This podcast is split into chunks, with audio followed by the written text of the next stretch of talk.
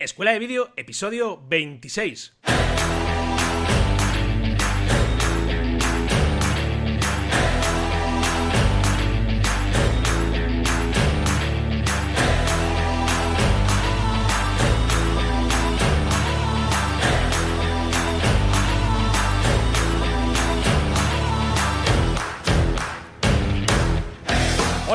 Bienvenidos a Escuela de Vídeo, el podcast donde Cristian Adam, propietario de cradvideo.com, y Fran Fernández, servidor de ustedes y propietario de FM Creativa Studio, os hablamos sobre todo lo que tiene que ver con el mundo del vídeo, desde la grabación hasta la edición, repasando técnicas, programas, cámaras y, bueno, en definitiva, cómo nos lo montamos y cómo sacamos adelante todos nuestros proyectos audiovisuales. Te darás cuenta que esto es mucho más fácil de lo que pensabas. Así que si estáis preparados, adelante.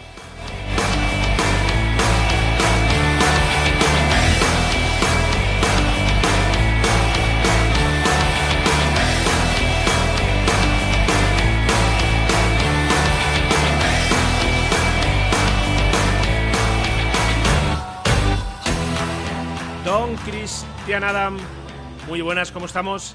Muy buenas tardes, Fran. ¿Cómo estás? Muy buenas tardes, porque estamos grabando hoy por la tarde. eh, y que no lo sepa, estamos grabando el jueves, ¿vale? Aunque lo reproduzcamos el viernes, pues he dicho muy buenas tardes. Fran, me estoy tomando un café, aprovechando que es por la tarde que estamos grabando aquí el podcast. Y muy bien, muy bien, la verdad es que muy bien. ¿Qué tal estás tú? Bien, bien, aquí de jueves por la tarde. Oye, algún día tenemos que eh, lanzar el reto a nosotros mismos de grabar un podcast en directo.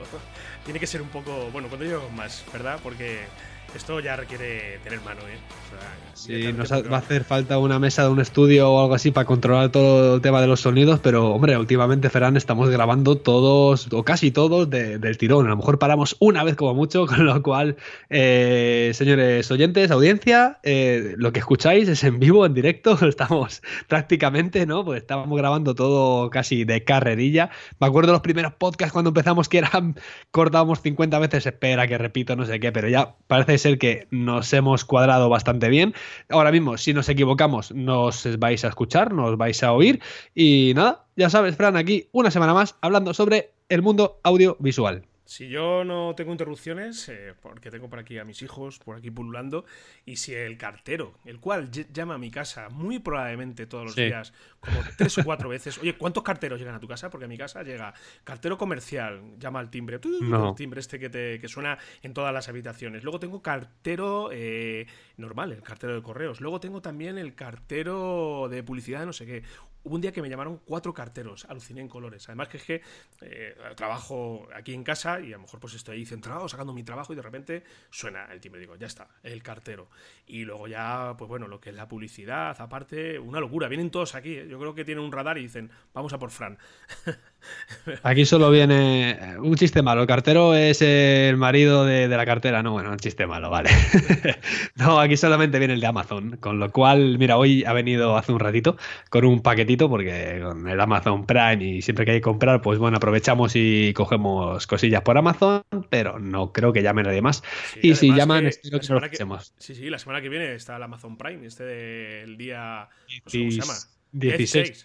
Prime Day, ¿pero qué es eso? Yo lo he visto, mira, me ha llegado el paquete y he visto hoy que ponía Prime Day. Digo, ¿qué es esto? Pues esto es un. Creo que es un día en el cual, o varios días en el cual rebaja mucho, mucho. Eh, sí, un día y medio épico. Mira lo que pone aquí en la esta. Un día y medio épico con nuestras mejores ofertas. Exclusiva para clientes de Amazon Prime. O sea, tú y yo estamos ahí metidos. Y. A ver bueno, si rebajan el, el, el dron, porque me apetece cogerme un dron, como, como cuadre el tema. Ahora, además que estamos cerrando trimestre, con Sí. lo cual también estoy ahí atento porque me va a tocar pagar, pero bueno, eh, Ah, no bueno, pasa yo nada. Yo ya sé lo que me ha tocado. Ya me, ya me lo ha dicho mi gestor y ala, pumba, pasa por caja. Mira, a mí me escribió el gestor el otro día, pásame, da la factura y no sé qué, y estoy pendiente ahí de pasárselo, pero ya te digo, estoy dando un poco largas porque estoy esperando dos facturas que me lleguen desde Amazon también, de dos cosillas que pedí para la cámara, y, y nada, así que... Oye, bueno, Fran, Fran, Fran, sí. dime, dime, dime, hay, dime. que, dime. hay que decir de, pues para la gente que, porque otro día me enteré, ¿sabes? Está ya bastante interesante. Eh, parece ser que ahora, a día de hoy, en esta España en la cual el autónomo es azotado y, y castigado diariamente, maltratado. maltratado y pagado y pagando impuestos continuamente. Pues parece ser que eh, el otro día me, contó mi gestor que puedes, mm, eh, me parece que son tres veces al año, facturar durante los días que tú necesites sacar tu trabajo adelante y luego darte de baja.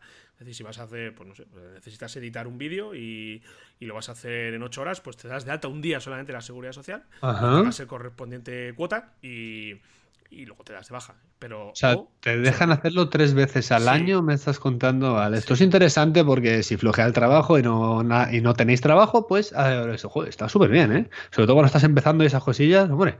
Sí, pero eh, a ver, a mí me parece bien que que siempre se pongan facilidades, ¿no? Pero esto es ponerte la miel en los labios. Porque es que, eh, mm. Mm, imagínate, el freelance, la persona que está continuamente trabajando, eh, o bueno, perdón, continuamente no, que, que, le vienen rachas de curro y a lo mejor se pega luego un mes que no tiene nada. Y, le llega un mes y le llega un trabajo solo, y imagínate que lo factura a 200 euros por poner un precio. Sí. Y, dices, bueno, y me tengo que dar de alta yo de autónomos, eh, pagas la mínima casi 300 euros para ganar 200. No salgas el curro. O sea, es que están tan mal hechas las cosas aquí, tan mal, tan mal hechas. Yo eh, muchas veces, eh, Fran, he pensado que podría ser proporcional a lo que ganas. Lo que pasa que tenemos en este país tanto dinero en, B, tanto dinero en negro, que sería, vamos, sería un desfase. O sea, casi nadie pagaría, o sea, todo el mundo, a ver, yo por ejemplo en mi caso no puedo hacerlo porque yo con las empresas que trabajo lo facturamos todo en A. Es una de las razones por las que me di de alta como autónomo en su día, ¿no? Eh, mm, trabajo con ellas con la condición de que tengo que hacer la factura legalmente, ¿no? Entonces, eh, en mi caso no sería, pero sé que hay muchísimos negocios que, que no facturan nada. Eh, con lo cual, esto nada más que empeoraría empeoraría la situación, o no lo sé. Es que estamos en un punto, hemos llegado, pues, al final es eh, un poco por costumbres, ¿no? A lo que estemos acostumbrados es educacional. Eh, nos, nos educamos, porque ya no nos educan, sino nos educamos nosotros mismos viendo nuestro mundo alrededor de una manera y luego, claro, luego cambia todo esto, ¿no? es que es tan complicado tienen la que son la, eh, agencia tributaria, eh, el Ministerio de Hacienda en España, tienen a los mejores inspectores, yo creo, de toda Europa, porque te cazan la primera. O sea, si no, hay más que ver que aquí cae todo el mundo. Caen eh, ministros, caen políticos, caen peces gordos. Bueno, pues siguen, siguen esa línea, apretando. Y, y, si hay gente que tú crees que va a defraudar, aun con esta manera de, de, de, facturar, pues, oye, invierte tus esfuerzos o personal eh, para, para, sacar a la luz a estos casos. O sea, que para mí no es una excusa. Para mí eso no es una excusa. al final lo que se trata es que esto, que, la gente, pues precisamente el caso que yo he explicado, pues que si facturas 200 euros, pues que lo puedas hacer. No digas, claro. es que voy a rechazar el trabajo porque es que, es que no me compensa. Es muy Sí, pero claro, esos 200 euros tienes que restarle la cuota autónomos, tienes que restarle el IRPF, damos por entendido que el IVA lo vas a cobrar aparte. O sea, al final es que es complicado. Luego, eh, cuando los clientes les pasan los presupuestos y se echan las manos a la cabeza, oh, qué caro, rebájame. Yo muchas veces me da ganas de decirle, a, ver, que es que a mí la cuota de autónoma no me la rebajan ni un euro. Me la rebajan. Ya. Bueno, Fran, y nosotros ahora mismo no tenemos un local físico. Bueno, tú estás ahí, ahí a medio medio, pero eh, prácticamente no estás pagando, no estamos pagando el alquiler por suerte o por desgracia, ¿no? Depende del caso de, de, un local. Nosotros eh, vamos a los sitios, grabamos, editamos al final nuestra oficina, nuestra casa pero eh, nuestros despachos, pero ya te digo, eh, tú imagínate, aparte de la cuota autónomo, tenés que pagar local, te pagar y cubrir todos los gastos. Al final, claro, eh, la gente se obliga eh, al final a facturar muchas cosas en B, ¿no? Y muchas veces somos nosotros los mismos los que decir, oye, dame el ticket o hazme la factura, porque es que no, ¿sabes? Directamente, incluso, fíjate, el otro día me pasó en una farmacia, llegas a una farmacia, pagas y hasta luego, ¿no? Hasta luego, ¿no? Dame el ticket, ¿sabes? Así, eh, no sé, yo creo que estamos en la obligación de, de pedirlo, ¿no? Porque, oye, me parece bien que si no sé, un caso excepcional, de hacer un trabajo en B, lo que sea, excepcional, bueno, bueno, pero ostras, yo creo que al final eh, tenemos que ser conscientes todos de dónde estamos, de también, claro, también echamos al final la culpa al gobierno, ¿no? De por qué nos pone, eh, por qué pone las cuotas tan altas. Y sobre todo aquí en España, luego nos pasa que comparamos las cuotas con las cuotas europeas y, claro, ves ahí Francia, 50 euros, en no sé dónde, 0 euros. Mira, yo, Fran, si me pusiera, si una cuota fija de 100 euros para todo el mundo o 150 euros, yo creo que la gente sería ya feliz y prácticamente todo el mundo haría las cosas bien, ¿no? Pero claro, tú es la cuota, más luego el, IRPF. Ahora, como factures buena cantidad de dinero, el IRPF te sube un 40%, o sea, la mitad de, lo que tú ganas se lo llevan eh, así tal cual, ¿no? Y Claro, yo me preguntaba, ¿no? Si por cuenta ajena, el máximo que te quitan es un 30, ¿por qué como autónomo te quitan 40, ¿no? O sea, hay cosas que no me, que, me descuadran muchísimo, ¿no? Y al final, pues, de esto es de lo que nos quejamos y, bueno, muchos de nuestros oyentes que se dedican al mundo audiovisual o a la fotografía o a, otro campo eh, estén pagando autónomos, seguramente nos entiendan perfectamente. Bueno, ¿y qué tal te ha ido la semana? ¿Te ha ido bien? ¿Has tenido mucho curro? ¿Has tenido poco? pues he tenido poco, he tenido poco. Este fin de semana ya empiezo, tengo dos fines de semana cargaditos. Este fin de semana me voy a Morar Zarzal y el fin de semana que viene vuelvo a Morar Zarzal a otro evento que se hace en el mismo sitio.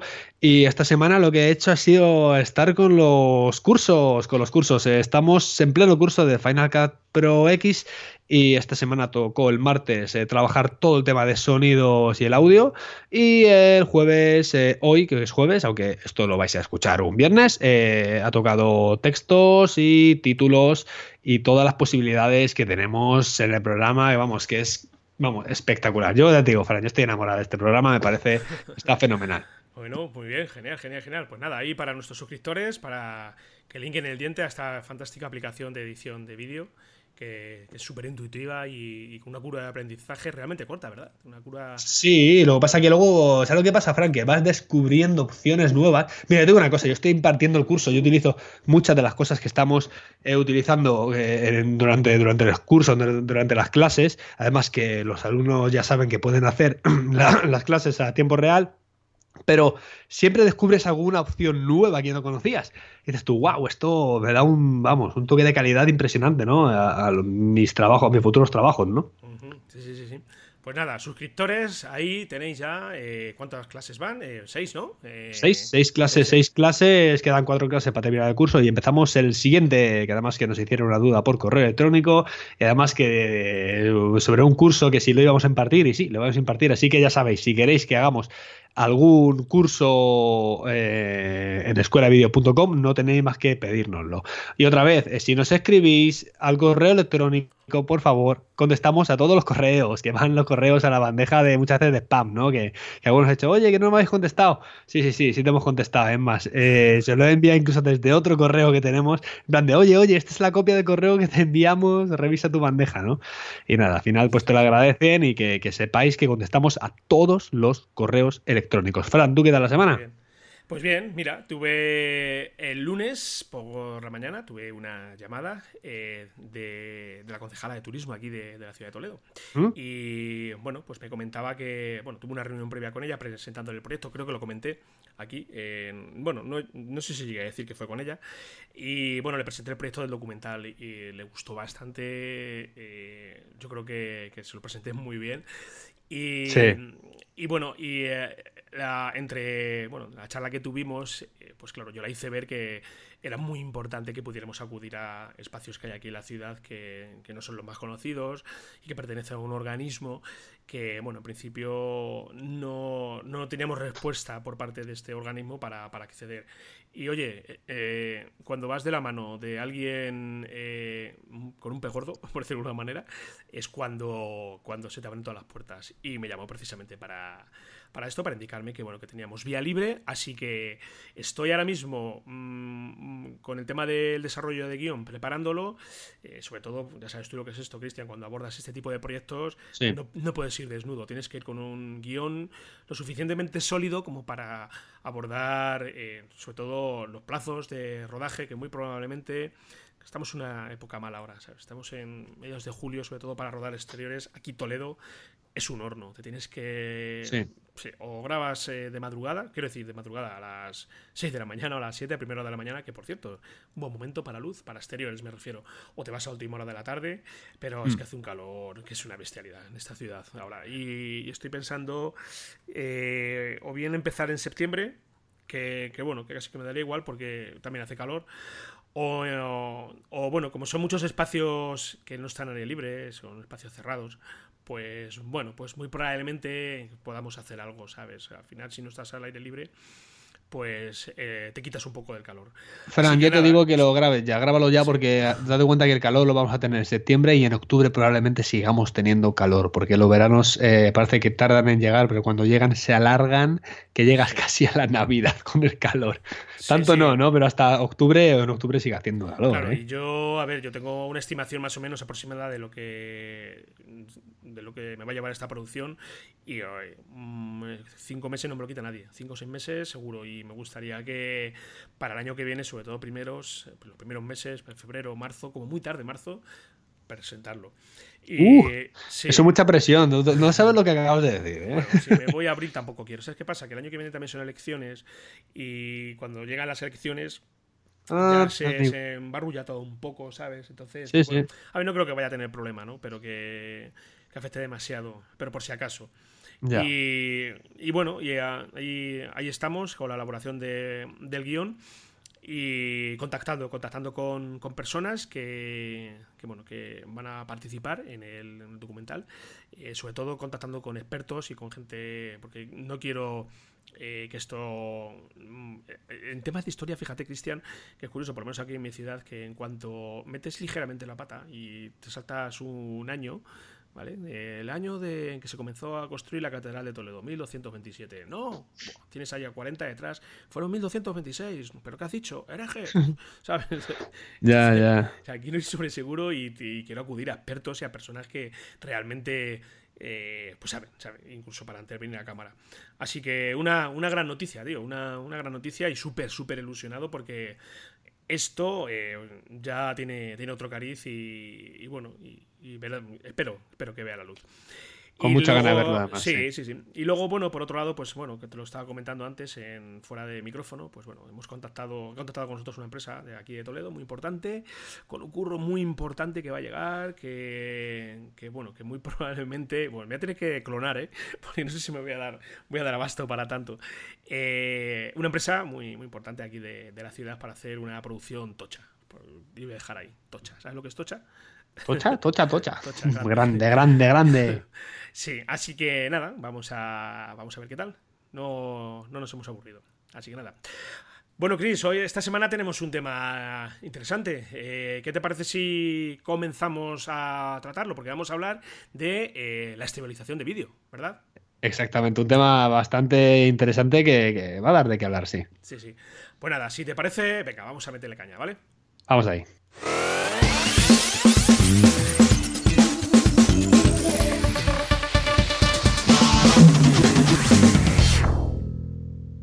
Bueno, Cristian, vamos allá. Estabilización de vídeo. Qué importante es que esté todos nuestros planos quietecitos, ¿verdad? Y que, no y que no tenga movimientos de estos extraños. Oye, el otro día vi un vídeo, eh, no voy a decir de qué empresa ni nada, pero el otro día vi un vídeo eh, que se supone profesional para, para una empresa eh, que no dure más de 45 segundos. Se supone que lo habría hecho una empresa. Es mucho, ¿eh? Y, Dios, qué mareo. Fue, era tremendo, porque era eh, un movimiento de cámara que pretendía simular eh, un plano hecho con, con una steady, pero a pulso.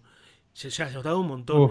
Y se lo había metido luego ahí un... Ya sabes que hay herramientas interesantes en las aplicaciones de edición de vídeo que te permiten estabilizar la imagen, pero hay que hacerlo en su justa medida, porque esto muchas veces puede llevarte a, generar pues un efecto eh, tremendamente horroroso. Y, yo lo llamo efecto como Rallying Shutter, efecto mantequilla. Y No sé si lo habrás visto alguna vez cuando abusas de esa estabilización digital y, este vídeo era todo el rato así. Y digo, pero madre de Dios, no había nadie que les dijera a esta gente eh, que, esto estaba mal, que se puede entregar así. Y, hoy cuando, cuando hemos decidido hacer el, eh, la temática pues eh, de lo que es el podcast de hoy, pues me he acordado, digo, madre mía, qué importante es contar con planos estables y, de, y sobre todo para... para pues para aportar ese plus de calidad y sobre todo que la gente que no vea que esto es algo profesional, ¿verdad? Claro, exactamente. Eh, la estabilización, cuando consigues un vídeo estabilizado, te das cuenta que has subido un nivel. Eh, yo he estado mucho tiempo grabando eh, prácticamente sin estabilizar la imagen, sin estabilizarla entre comillas, ¿vale? Tampoco, al final hay que tener mucho cuidado, Ferran, porque donde, donde no hay no, no, no puedes sacar. Es decir, tú no puedes hacer, intentar hacer un plano como si tuvieras una, steady, ¿vale? Sin él. ¿vale? Si lo haces tiene que ser muy cortito y con mucha suavidad y mucha delicadeza y mucho cuidado. Y lo mismo luego de ese plano ni siquiera te sirve, ¿no? Pero si no lo tienes, mejor no lo hagas, haz otro tipo de plano, porque creo que es eh, importante, ¿no? Tener eh, unas imágenes válidas para luego poder proceder a la eh, edición del material que hayamos grabado. Fran, yo creo que es bastante, bastante interesante y el tema de la estabilización tenemos muchos eh, tipos de estabilización, o sea, tenemos desde los mismos elementos de la cámara, tal como es el cuerpo, el objetivo, como los elementos externos que le podemos acoplar a la cámara, ahora, ahora hablaremos de ello, y finalmente pues tenemos, tal y como has comentado tú, la posibilidad de hacer eh, las correcciones con el, con, el, software de edición que tengamos, con el que estemos utilizando, ¿no? Eh, siempre que, tengamos un software que nos permita utilizar pues eh, este recurso de la estabilización de imagen. Así que, Fran, no sé, ¿qué te parece? ¿Por dónde empezamos? ¿Qué hablamos? ¿De la estabilización de la cámara? ¿De, lo, de, los elementos externos? ¿Por dónde quieres empezar? Sí, si quieres vamos a hablar de lo que es las propias herramientas que algunas cámaras eh, ya eh, incluyen en, como las funcionalidades de las propias cámaras. Sí. Y yo no sé, Cristian, mm, tú me dijiste que trabajabas con la Sony, con la Alpha 6000, creo recordar, ¿no? Sí, sí, sí. Yo trabajo con la Alpha 6000, quiero la Alpha 6500, pero claro, a veces son de estas cosas que digo yo, vale, eh, ¿hasta dónde me merece la pena dar el salto, no? Claro, al final esto invierto en, objetivos, invierto en materiales externos, ¿no?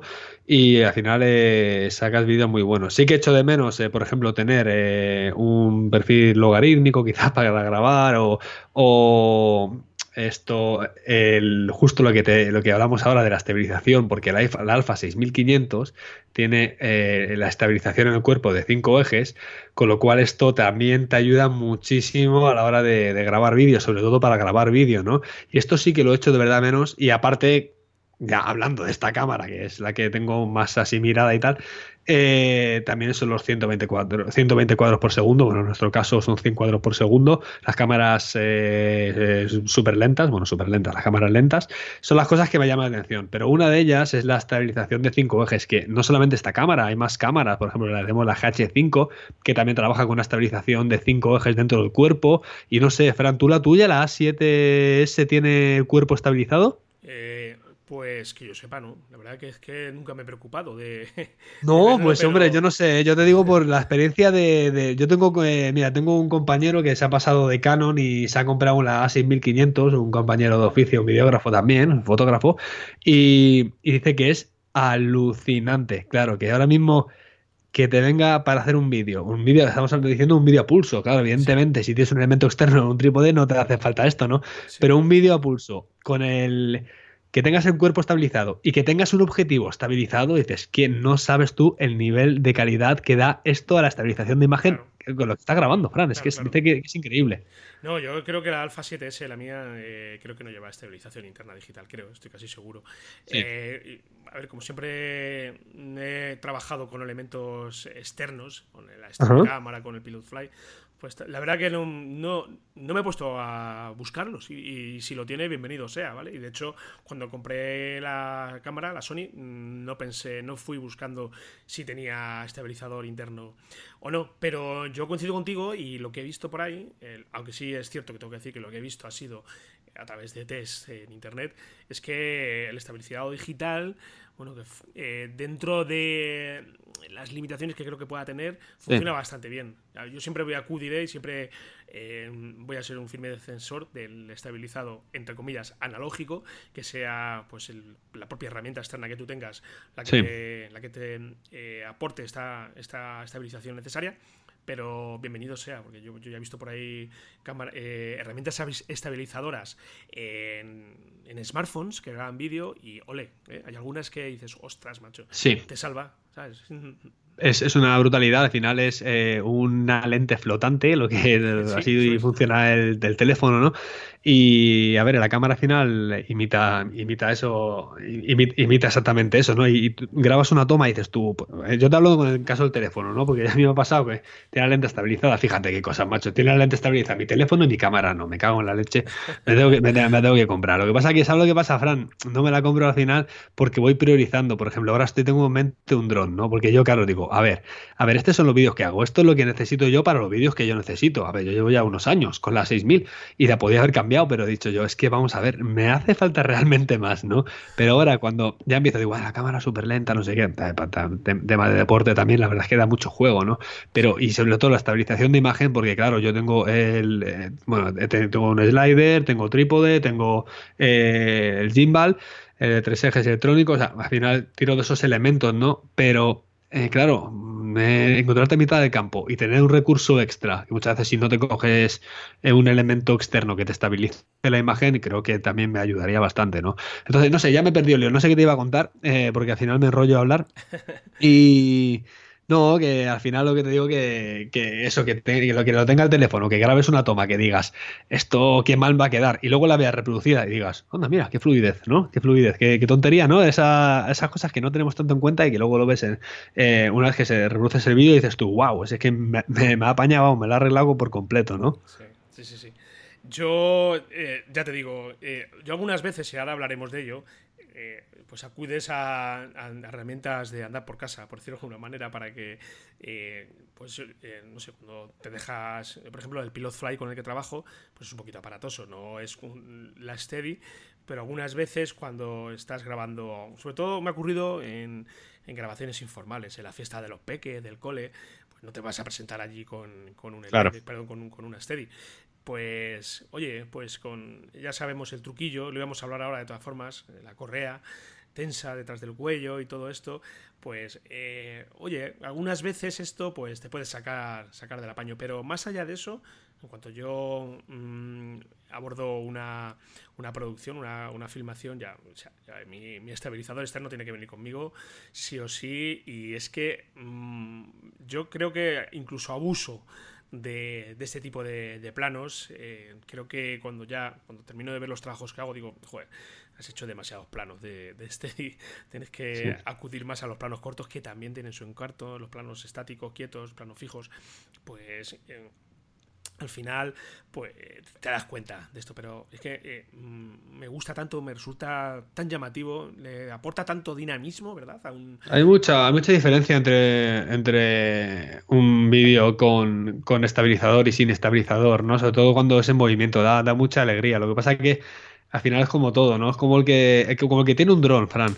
El que tiene un dron dice, Buah, es que tengo un dron y me da unos planos, tal, pero cuando vas a afrontar una eh, producción eh, con varios tipos de planos grabados con varias cámaras y además el dron, al final el dron le metes, yo que sé, imagínate un vídeo de dos minutos, sale 20 segundos, como mucho, 30. Y sí, que hace unas tomas increíbles, pero tampoco puedes sacar todo con el dron, ¿no? es muy bonito que se las tomas, ¿no? Entonces al final es un recurso más y es muy válido, bueno, muy válido y yo creo que casi, casi imprescindible para, para poder afrontar. Pero antes de entrar con el material, Fran, eh, una pregunta. sí, una, una, cosita simplemente que me acabo de acordar ahora mismo. Eh, ¿Cuántos vídeos no has visto, Cristian, de gente que tienen un dron? Que graba con el dron, eh, claro, el dron al final, aunque seas muy torpe grabando, el dron te va a sacar una imagen perfectamente estabilizada. Y luego a continuación te encuentras en lo que es el propio vídeo un plano grabado a pulso casi, eh, que, rompe toda esa estética de, estabilización tan, tan guay, ¿sabes? Y tan, profesional que te da el dron. Y luego automáticamente te encuentras un plano ahí que, rompe todo, ¿sabes? Y sí. jolines, ¿cómo, se nota aquí el, el, cambio, verdad? Bueno, y aún así, yo he visto trabajos, y ojo, quiero de verdad eh, yo respeto el trabajo de, todo el mundo. No quiero echar peste sobre nadie porque todo el mundo me merece eh, los profesionales que bueno que, merecen un respeto. Ya me entiendes, ¿verdad?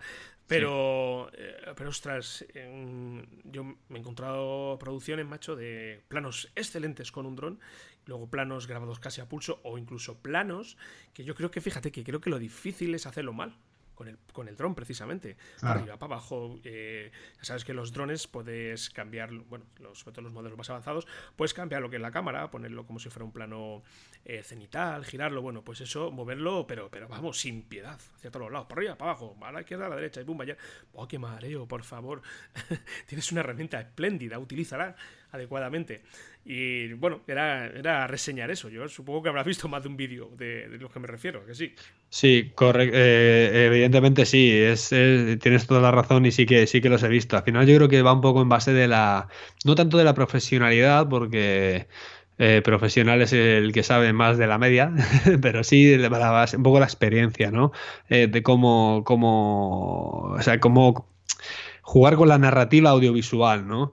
Eh, cómo combinar los planos correctamente, es decir, de qué te sirve. Pero esto pasa con la estabilización de imagen, en este caso que estamos hablando aquí en este, en este capítulo de hoy, pero también pasa con los colores, pasa, pasa con muchas cosas, ¿no? Pasa con los tipos de planos los que se graba. Mira, no sé qué me dijo hace tiempo, eh, que le dije yo, ah, no sé qué, hace, hace un año y pico más o menos, dije, ah, que yo no tengo ni siquiera un slide, no tengo tal, yo, yo grabo todo a pulso, porque yo ahora al principio iba con mi cámara y grababa todo a pulso, ya me enmeraba yo en coger las posturas, las posiciones correctas correctas y todo lo que quiera, pero yo eh, me negaba, me negaba y yo decía, no, no, si tengo que correr por el campo detrás de, alguien, digo, pues lo corro, corro como sea o ya me muevo.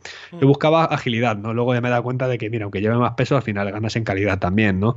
Pero, pero sí que, ay, me he perdido el hilo. Ah, sí, me decían, me decían eso, que dice, ah, pues no pasa nada porque ahora la moda es que los planos ya no sean tan estables, ¿no? Me decía un videógrafo de bodas, decía, ahora hay no sé qué videógrafo famoso que graba todos los planos como si estuvieran movidos. Digo, ya, pero es que tampoco hay que pasarse en un punto intermedio, ¿no? No se puede decir, es que la moda es que se hagan todos movidos. A ver, sí que es verdad que lo vemos actualmente en las series de televisión, que a lo mejor hay un balanceo ligero de la imagen cuando están enfocando, pero está tan bien hecho que apenas, o sea, tenemos la atención tan fijada en lo que están retransmitiendo que ni siquiera te das cuenta del balanceo. Yo muchas veces me cuesta verlo, ¿no? No sé, cuando ves alguna serie de estas, a lo mejor tú que tienes Netflix, por ejemplo, ¿no? Eh, una producción de estas casi de Hollywood, si te fijas, Fran, muchas no son planos, son planos estáticos, pero con balanceo. Ahora, ya no sé si este balanceo se lo están metiendo con, un, con una rótula o se lo están metiendo con, en postproducción, ¿no? Con software. Pero es un ligero balanceo que, imagínate, eh, la serie de Vikingos, seguramente la, la conocerás, Fran. Sí, sí. Bueno, pues eh, imágenes de batalla, de guerra, por ejemplo, que se están peleando y de repente uno ahí se está en el suelo cansado y claro, el cámara está grabando con un balanceo, como diciendo, sí, sí, todavía aquí hay trifulca, ¿no? Pues si tú no te fijas en el balanceo de la cámara, apenas te das cuenta de que está, pero existe, ¿no? O sea, una cosa es eso, que se utilice pues por, para darle más realismo como en, el entorno en el que estás, y otra cosa es que todo lo que hagas esté movido, ¿no?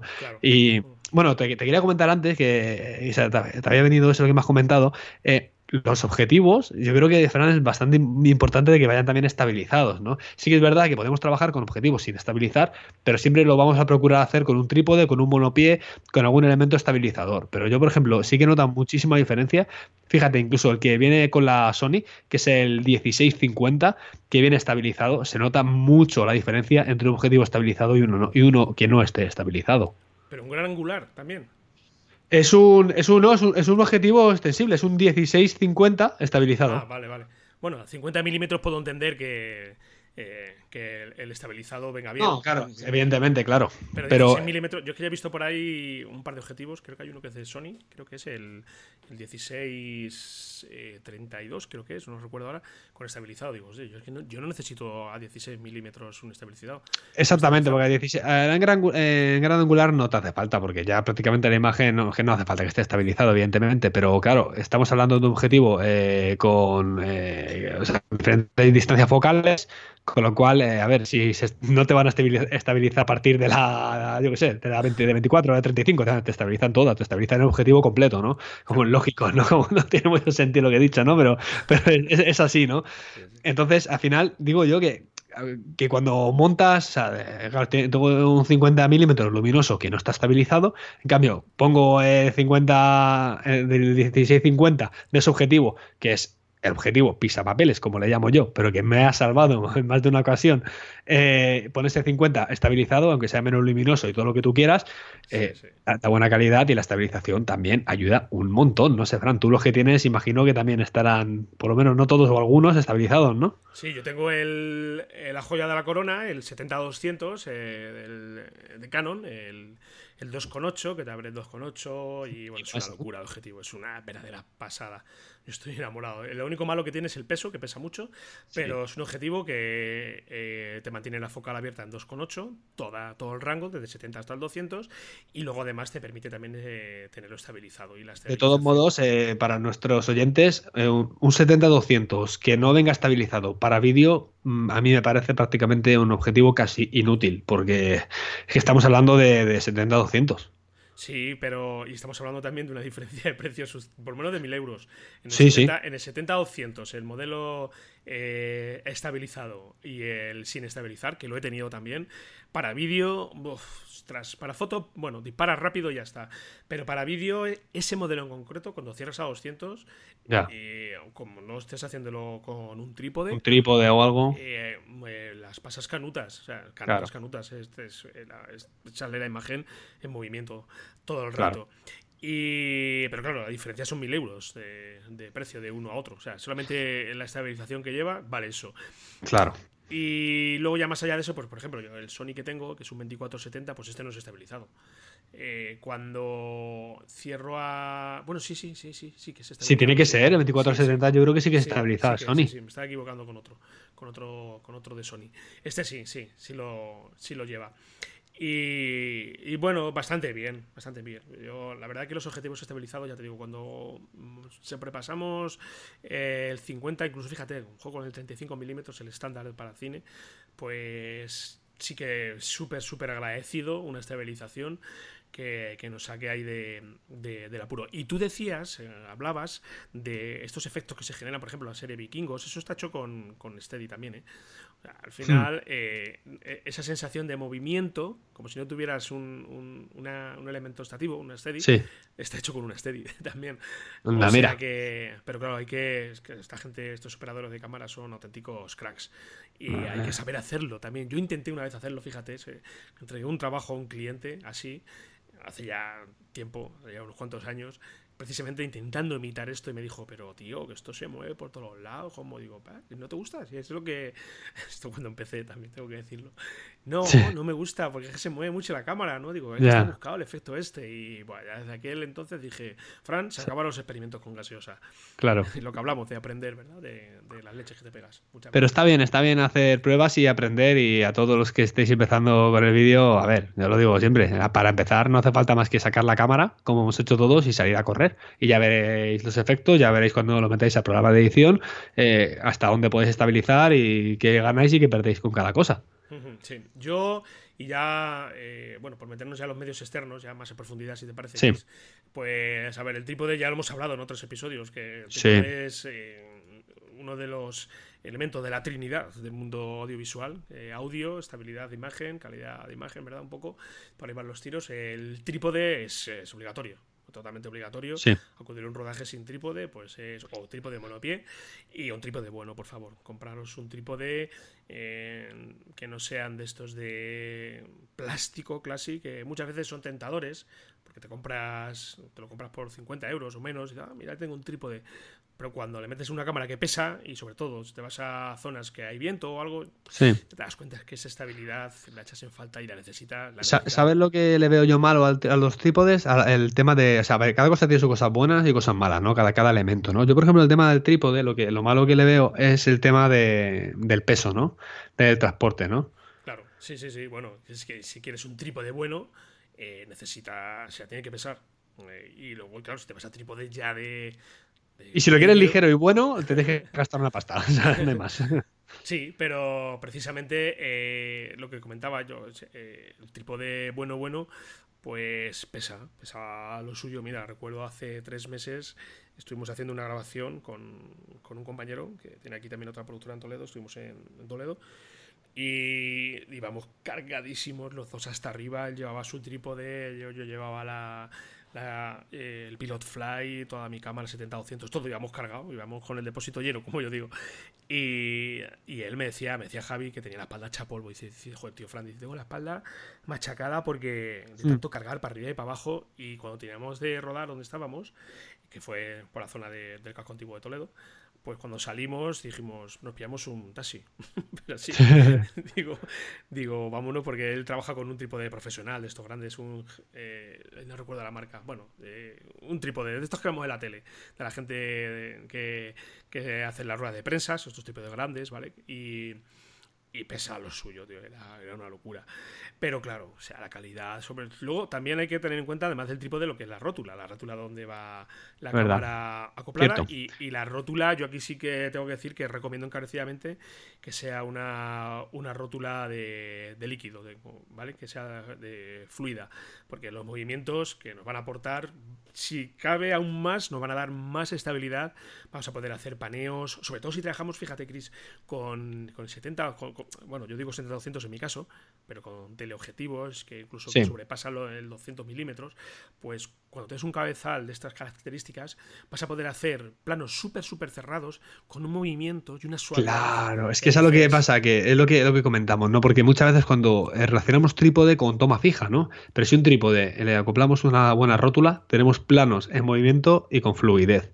Y no hace falta que, o sea, es que son movimientos que cuesta mucho imitar con, con cualquier otro elemento externo. Sí, sí, sí. Y yo para mí, ya te digo, para mí es algo básico, es fundamental el contar con, este tipo de rótulas que siempre, a ver, si es cierto que van a encarecer eh, el producto, pero son de estas cosas que hablamos, ¿verdad, Cristian? De que esto es prácticamente obligatorio, si tenéis que estar eh, un par de meses ahorrando más o lo tenéis que quitar de algún lado, pues oye, eh, hacerlo, porque son vuestras herramientas, son las que al final van a hacer que trabajéis bien, que trabajéis cómodamente y el resultado sea, sea el bueno. Así que a gastarse el dinero en, un buen trípode.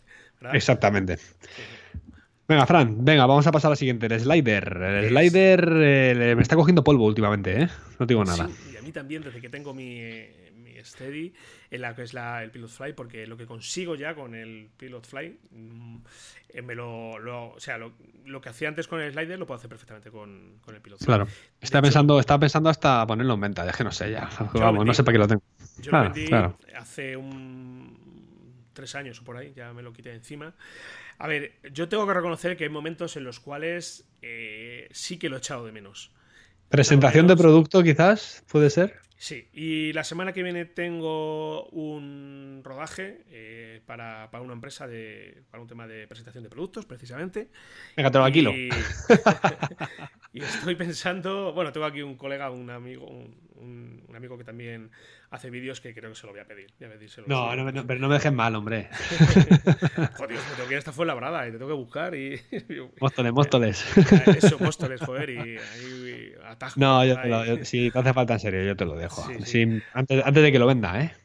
Sí, ya te digo, eh, yo lo usa. Mira, este año lo que llevo de hecho de trabajos, eh, ahora, ha sido, ahora es de verdad el momento en que puedo echar en falta un poco esta herramienta porque, a ver, sí es cierto que con, con el Pilot Fly puedes hacer movimientos de ese estilo, pero con el Slider tienes movimientos más controlados, o sea, puedes tener más control sobre este, este movimiento tan fluido que, yo cuando lo vi por primera vez, y hace tiempo cuando comencé y vi estos planos y que se hacía a través de un slider, claro, es que eh, le daba, tío, un plus de profesionalidad y de un currazo muy, muy pro, muy interesante. Y dije, pues Mira, quiero. Yo te digo una cosa, yo lo veo un elemento, eh, vamos, eh, fenomenal, sobre todo porque es económico y nos saca unos planos muy, muy chulos que pueden mejorar mucho nuestros vídeos. No hace falta que, nada más que empieces a grabar vídeos, te compres un gimbal o un steady, no eh, cómprate un slider si quieres eh, movimiento, fluidez o como estamos lo que estamos hablando. Eh,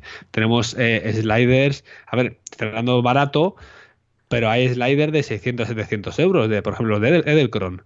Pero ya os digo, por 40, 50 euros, un slider sencillito sencillito. A ver, eh, iros a Amazon, leer las opiniones, no os compréis también cualquier, o sea, el primero que veáis, leer un poco los reviews y, tirar con ese. Y ya habrá tiempo de, invertir en cualquier otro elemento de estabilización, si es que os hace falta, porque muchas veces estamos diciendo, no, pues tú dices Fly, el no sé qué, pero muchas veces luego ni te hace falta, porque también tenemos que tener muy en cuenta qué nos hace falta para grabar eh, nuestros vídeos. Sí, sí. Yo recuerdo que los sliders ahora, bueno, que la marca del Cron sí que te da eh, es más cara y son productos de excelente calidad. Pero ya podemos encontrar slider por, pues ya los he visto por, no sé, 100 euros o por ahí, he visto sliders. Y, Hmm. y, por ejemplo, este que te digo, el colega este, pues mm, le costó por ahí algo menos y, oye, mm, hace lo mismo que hacía el slider que yo me compré hace ya años, el primero que tuve, un Glide Track, que pesaba como tú y como yo juntos, y hace Sí. lo mismo, lo mismo, lo mismo, y a mí me costó, pues creo que fueron 500 pavos o por ahí. O sea que eso también, eh, afortunadamente, esto ha cambiado también un poco. Eso son épocas también, son épocas también, ¿no? Antes cualquier elemento así novedoso costaba su dinero, ¿verdad? La verdad es que tenemos eh, baratos y tenemos caro, entonces cada uno ya podemos elegir qué gastarnos si es que nos hace falta gastarnos ese dinero, ¿no? Sí, sí, sí. Pero bueno, ahí, ahí está. Otro elemento más que, que, bueno, si realmente lo necesitáis, oye, adelante, que nosotros también estamos opinando desde nuestro punto de vista, que también hay que, hay que reseñarlo. Sí, del Eh, Gimbal, del Gimbal prácticamente hemos hablado, ¿no? ¿Tú qué tal con el Pilot Fly? ¿Estás contento según cuentas, no? Sí, sí, eh, estoy bastante contento. Lo que pasa es que ya veo por ahí que hay soluciones espléndidas. A mí el Ronin este nuevo que ha sacado la gente de JI me parece una verdadera locura. Por cierto, voy a ver si lo tienen. Eh, que no sé si, si ya. Porque cuando lo vi la última vez, estaba, Agotado estaba. tenían el stock roto, no tenían nada, nada de stock. Y voy a ver ahora. Este seguramente que siguen sin stock. Recordatorio, agotado. Buah, madre mía. ¿Cuándo tendrán? Eh, paciencia, paciencia. Que cuando la gente se canse de, de, de tal, pues que, que hagan otra tirada gorda y que lo empiecen a vender otra vez. Que la la verdad es que se ve que ha triunfado bastante. Y ha machacado, ha machacado, no, se ha puesto al nivel igual o por encima del Crane 2. Así que, bueno, están los de Zion, los señores, los señores de Zion Crane ahí llorando. Sí, pero no, pero a mí el Sillun Crane este que estuvimos rodando para Canal Viajar, el operador de cámara que traía, eh, una- lo, tra- lo traía el Sillun Crane y me pareció espléndido. Es que es una pasada, eh, a ver, que no, no lo Sí, quiero sí. desmerecer, eh, es una pasada igual. Son, a ver, estamos hablando de 800 euros, ¿no? De, de estabilizador, ¿no? Sí, De tres ejes, con lo cual es una auténtica, bueno, hace, hace virguerías, la verdad es que está muy bien. Lo pensaba cuando, esta gente es Canal Viajar al final, ¿vale? Eh, y bueno, es una productora que lo contrata Canal Viajar, pero una productora tocha, grande, de tocha, tocha, otra vez tocho, una productora grande de Barcelona. Y digo, eh, claro, fíjate, o sea, eh, tienes un Sillun Crane 2 que vale, ¿cuánto vale? 700, 800 euros. Trabajaban Sí. con una Sony Alpha 7S2, un 2470, luego llevaban un 1630, creo, un par de micros. Mm, Muy probablemente el presupuesto eh, estuviera en torno de lo que era todo 4.000, 5.000 euros, como mucho, de verdad. Y por 5.000 euros tienes un equipo para filmar y para hacer un producto para tele, perfecto. Así que todos los que estéis pensando, como yo hace años pensaba, que me tengo que comprar una Red One, que se quitaron la de la cabeza. No. O sea, por esa situación también, de, de pensar A en... menos, a menos que lo requiera tu trabajo y el mundo en el que te muevas, pero así a priori no, no, no, no, vamos a olvidarnos. Tenemos espléndidas mirrorless y DSLR que graban vídeo, vamos, está para televisión, ¿no? Tú mismo lo dices. Yo, Fran, tengo... Sí, cuéntanos, cuéntanos un poquito de tu gimbal. eh, lo recibiste ya, ¿no? Ya que estamos hablando de... Sí, sí, sí. sí. Yo tengo el Killing M de Snopa y estoy súper contento. Creo que el precio son como casi 600 pavos. A mí me costó la mitad en el crowdfunding y estoy súper contento con él. Es para cámaras eh, eh, mirrorless, eh, ligeras. Y también, aparte, me cogí el soporte, el soporte para teléfono móvil. Digo, ya aprovechamos. Sí. Y podemos pensar, hombre, ¿para qué coges un soporte si puedes poner cualquier soporte que vaya roscado en la rosca universal que trae? Bueno, pues porque tiene unos contrapesos, porque al final tienes eh, lo que es el teléfono solo, si lo pones pesa demasiado poco, ¿no? O sea, tiene que tener una especie de un peso adicional, ¿no? Que viene en ese soporte, con lo cual también lo cogí con ese extra. Y estoy muy contento porque al final es... eh, puedes hacer todo desde, desde el mismo estabilizador, ¿no? Conectas el cable a la cámara y ahí puedes hacer zoom, puedes ponerte a grabar, o sea, no hace falta de que toques nada, ¿no? Eh, y estoy, vamos, encantado. Lo puedes programar, tienes la aplicación que la, bueno, puedes hacer timelapses, eh, o sea, es, es alucinante. O sea, colocas el, el trípode, porque también le he cogido las patitas del, Ah, qué guay, qué guay. tengo también sí, las sí. patitas de, o sea, y lo pones a hacer unos timelapses muy, muy bonitos. Y, y muy bien, todo lo programable desde la aplicación, o sea, desde la aplicación me puedo poner a grabar directamente sin acercarme, o sea, lo pongo en el trípode. Y eh, lo que tengo que comprobar, Fran, que creo que ten- tiene, eh, al tener el objetivo con. Eh, le pones el objetivo en el autofoco, ¿vale? y con la detección de, de, puntos de enfoque que tiene Sony, que la verdad es que está muy bien, creo que tiene seguimiento, ¿eh? O sea, tengo que comprobar porque el otro día grabando con él, o sea, eh, enfocaba al sujeto y según me iba moviendo yo, se iba girando hacia el sujeto, o sea, le iba como siguiendo, ¿no? Entonces tengo que, tengo que averiguarlo, es una pasada, o sea, pues, es una, vamos, pasada, no, no echo de menos, lo que bueno, a lo mejor echaría de menos que pudiera aguantar un poco más de peso, porque aguanta hasta el kilo y medio, sí. y con el 18-105 F4, eh, la cámara, y el micrófono no, no, lo pongo directamente. El filtro ND. Ahí se queda justito, ¿eh? Se queda justito. Y eso que no llegó al kilo y medio ni de coña, pero se queda justito con el tema del peso. Bueno, pues. estoy muy contento, muy contento. Ah. Sobre todo poder manejar todas las opciones de la cámara desde, desde los botones del estabilizador y aparte desde la aplicación. Pues nada, gozarlo, ahí, a disfrutar. Eh, yo ya digo, yo con mi Fly bastante contento también. Eh, ya te digo, eh, yo es que, mira, me habré peleado yo con, el, con la Steadicam, con el HD2000, que es la que tengo. Eh, lo vamos a hablar ahora de todas formas, ni te cuento, de equilibrando para un lado para otro. Es que con esto es en un instante, ¿sabes? Equilibra. ¿Sabes lo que escuché el otro día? Eh, que las Steadicam estaban. Eh, o sea, que, iban a, que iban a llegar a, su fin, que se iban a extinguir. ¿Y sabes lo primero que pensé? Digo, que él ha dicho no tienen ni idea. Porque cuando estamos hablando de un estabilizador de tres ejes, estamos hablando de estabilizadores para cámaras DSLR de máximo de 3 kilos y medio, que suelen aguantar los, los, gordos, ¿no? Sí. Eh, claro, ¿qué haces con una cámara más pesada? ¿Qué haces con una cámara de cine? Tiras de Steadicam sí o sí. Claro, es que no, es que es otra línea de producto distinto. O sea, están enfocado a a ver, sí que puedo entender que a lo mejor, eh, pues Steadicam más pequeñitas, pues eh, precisamente como las Glidecam, pues a lo mejor eh, sí que puedan tener un poco sus días contados, entre comillas, que esto luego también es muy relativo. Pero, pero no tienes que. Fíjate, eh, los partidos de fútbol ahora del mundial que estamos viendo, te, vas a la banda y vas a ver ahí eh, los operadores de cámara con un Steadicam. ¿Cómo vas a llegar ahí con un, con un gimbal de estos electrónicos? No, date cuenta que las Steadicam van sin batería, eso va a contrapeso y, vamos. Claro, sí, entonces, bueno, algunas hay con baterías también. ¿eh? Sí, sí, anda, aprende uno. ¿eh? Sí, las pros llevarán algún sistema seguro, yo estoy casi convencido. Pero pero eso será otra línea de producto completamente distinto de, lo que nosotros podamos tener ahora. Pero yo, y ya entrando si quieres en lo que es el tema de, la, de las Steadicam, yo fue mi primer elemento que conté eh, para estabilizar imagen. Es una. La parte buena es que em, una vez que tienes tu cámara estabilizada es muy fácil de usar, ¿sabes? Es muy sencillo, te permite una grandísima variedad de movimientos, hay que aprender a, a estabilizarla, eh, lo llevas como puedes llevar un trípode, no gasta baterías, no tienes baterías para gastar, y los modelos básicos me estoy refiriendo. Y, y, por, y el lado negativo es que, claro, eh, cuando cambias de cámara tienes que volver otra vez a equilibrarla, equilibrarla lleva su tiempo. Hay que saber hacerlo también. No es, venga, no se mueve. O sea, pongo las pesas en la parte de abajo y ya no se mueve. No, no, no. O sea, tienes que medir el punto de gravedad, saber dónde se encuentra, hacer unos test de prueba de giro. lleva tiempo, ¿sabes? Entonces, claro, si. Yo recuerdo que fue cuando empecé a grabar bodas. Si tú llegas a una boda, ya sabes que te tienes que ceñir a, ese cuerpo cámara y a su objetivo.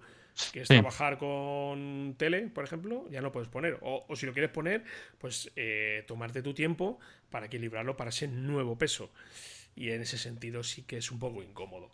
Pero, pero bueno, la verdad que, que es una herramienta que a mí en su día me, me ayudó mucho, me sacó, bueno, eh, fue la primera vez que tuve contacto yo con esta manera de, de, estabilizar imagen y creo sinceramente que no he llegado nunca a estabilizarla bien, bien, bien, bien al 100%, creo, ¿eh?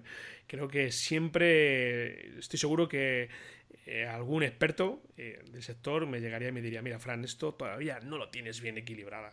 Por ejemplo, Devin Supertramp, ¿lo conoces a Devin Supertramp? No, no, no. Pues eh, buscad en YouTube, Divine Supertramp, es un embajador de la marca Glidecam y graba todas sus producciones con, con una Red One y con una Glidecam y no quiere otra cosa. Eh, bueno, hace auténticas virguerías este chaval con esto, pero auténticas virguerías. Hmm. Y él, bueno, si, si le tuviera que al lado, le hubiese tenido al lado, me hubiese dicho, mira, Fran, aunque tú creas que esto está estabilizado, no está estabilizado, porque le pasa esto, ¿sabes? Eh, entonces, pues bueno, yo ya prácticamente no la uso, la tengo abandonada, la tengo aquí al lado y bueno, hasta la voy a poner en venta, lo que no sé si conseguiré venderla o no, porque ya con todo lo que hay hoy en día, lo que es el sector eh, bueno, en el que nos movemos nosotros, prefiere acceder ya a algo, a un gimbal electrónico. Pero bueno. Es complicado. Sí. Y bueno, Chris, vamos a, vamos a ir rapidito porque llevamos ya casi una hora hablando. ¿eh? O sea que... Uf, venga, caña, caña, caña. Aburrimos al personal. Eh, más allá de todo esto, eh, existen aplicaciones de software que nos permiten estabilizar la imagen, programas de edición, pero yo aquí sí que tengo que decir que esto hay que usarlo en su justa medida, porque abusar de esta herramienta, que nos puede parecer algo tremendamente tentativo y, que nos, eh, nos va a solucionar la papeleta de una forma espléndida, todo lo contrario, mucho cuidado, hay que usarlo en su justa medida. Yo, por ejemplo, si queremos trabajar posteriormente con eh, con eh, las son las aplicaciones de, estabilizado de la imagen, yo lo que eh, aconsejo es que en grabación, cuando estamos filmando, que la grabación se haga de muy lenta, o sea, quiero decir, muy lento, que, el movimiento de cámara sea muy despacio, porque nos va a permitir luego tener estabilizaciones mucho más interesantes sin estas cosas raras que suceden, ¿verdad? Y, yo tengo que reconocer que, bueno, de vez en cuando sí que utilizo, acudo a estas herramientas, pero cuando no me queda más remedio. Yo no sé tú si abusas de esto, Chris. A ver, sí que lo suelo utilizar, sí que busco eh, la pestañita de, estabilizar algún plano que me hace falta, si se le escapa. Y, te digo una cosa, hay que tener mucho cuidado, como dices tú, Fran, porque al final lo que hacen estos programas son detectar el, el movimiento dominante, es decir, el movimiento que más estable eh, sea, digamos, dentro del foco y el resto lo recortan. La estabilización se, produce de esta manera, se hace un recorte en la imagen, entonces tú cuando estás grabando, eh, imagínate a 1080, ya cuando esa toma justo ese clip que has, que has estabilizado, Ojo, como esté muy. Si está un poquito movido, estabilizas y dejas una fluidez bastante chula, bien. Pero como esté muy movido y, te recorte, no sé, un dedo por arriba, un dedo por abajo, un dedo, una pantalla, no sé, de, un ordenador normal, ¿sabes? Es que pierdes calidad de imagen sí o sí. Entonces, a ver, a lo mejor sí que sería interesante grabar con. Si quieres, si, sabes que, las tomas van a ser muy movidas y te puedes permitir eh, grabar en 2K, en 4K pues adelante porque sabes que luego vas a acudir al software y que te va a recortar la imagen. O si no te importa, si no te importa hacer un recorte de imagen porque el vídeo que estés haciendo es para teléfonos móviles, pues oye, recorta y bueno, en un teléfono móvil se, va, se va a notar bastante menos. Hay una cosa muy interesante que, por ejemplo, mira, estamos con el curso de Final Cut. Final Cut, eh, cuando me, pasaba mucho al principio sobre todo, me salía una etiqueta en Final Cut, no sé si te lo has visto hasta alguna vez, eh, que me ponía demasiado movido cuando quería exportar eh, el material. Como que salió una etiqueta que automáticamente te ponía demasiado movido. Decías tú, hostias, la leche, si era listo. Esto es inteligencia artificial y además es tontería, ¿eh? Sí, sí, sí, sí. Bueno, Chris, eh, vamos a ir cerrando porque nos hemos pasado de, ya de hora prácticamente. No queremos aburrir a, la gente, al personal. Y bueno, pues simplemente recordar que estamos aquí en escueladevideo.com, ¿verdad?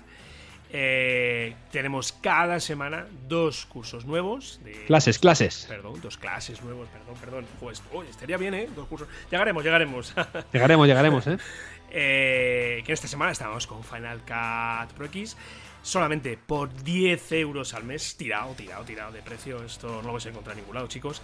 Y que, bueno, que nos podéis dejar una reseña en iTunes, si os apetece, dejarnos ahí 5 estrellas, cualquier duda que tengáis, cualquier sugerencia, también en iBox. Os podéis dar ahí un me gusta, eh, dejarnos cualquier tipo de comentario. Si tenéis alguna duda, sugerencia, algún curso que queráis que comencemos a abordar, porque bueno, ya tenemos una programación preparada para los siguientes cursos, pero siempre es bienvenida vuestras sugerencias por encima de todo, por supuesto. Pues nada, un mail a hola arroba eh, o directamente desde el formulario que vais a encontrar en la página web y gustosamente lo atenderemos y lo responderemos. Exactamente. Cristian, nos vemos por aquí la semana que viene. No descansamos, no nos cogemos vacaciones, estamos aquí on fire total. y, y nada, que os esperamos a todos y a todas por aquí, ¿verdad? Sí, todas las semanas aquí nos esperamos con un nuevo episodio de escuela de vídeo.com. Un saludo y un saludo para todos y para todas. Chao. Un saludo.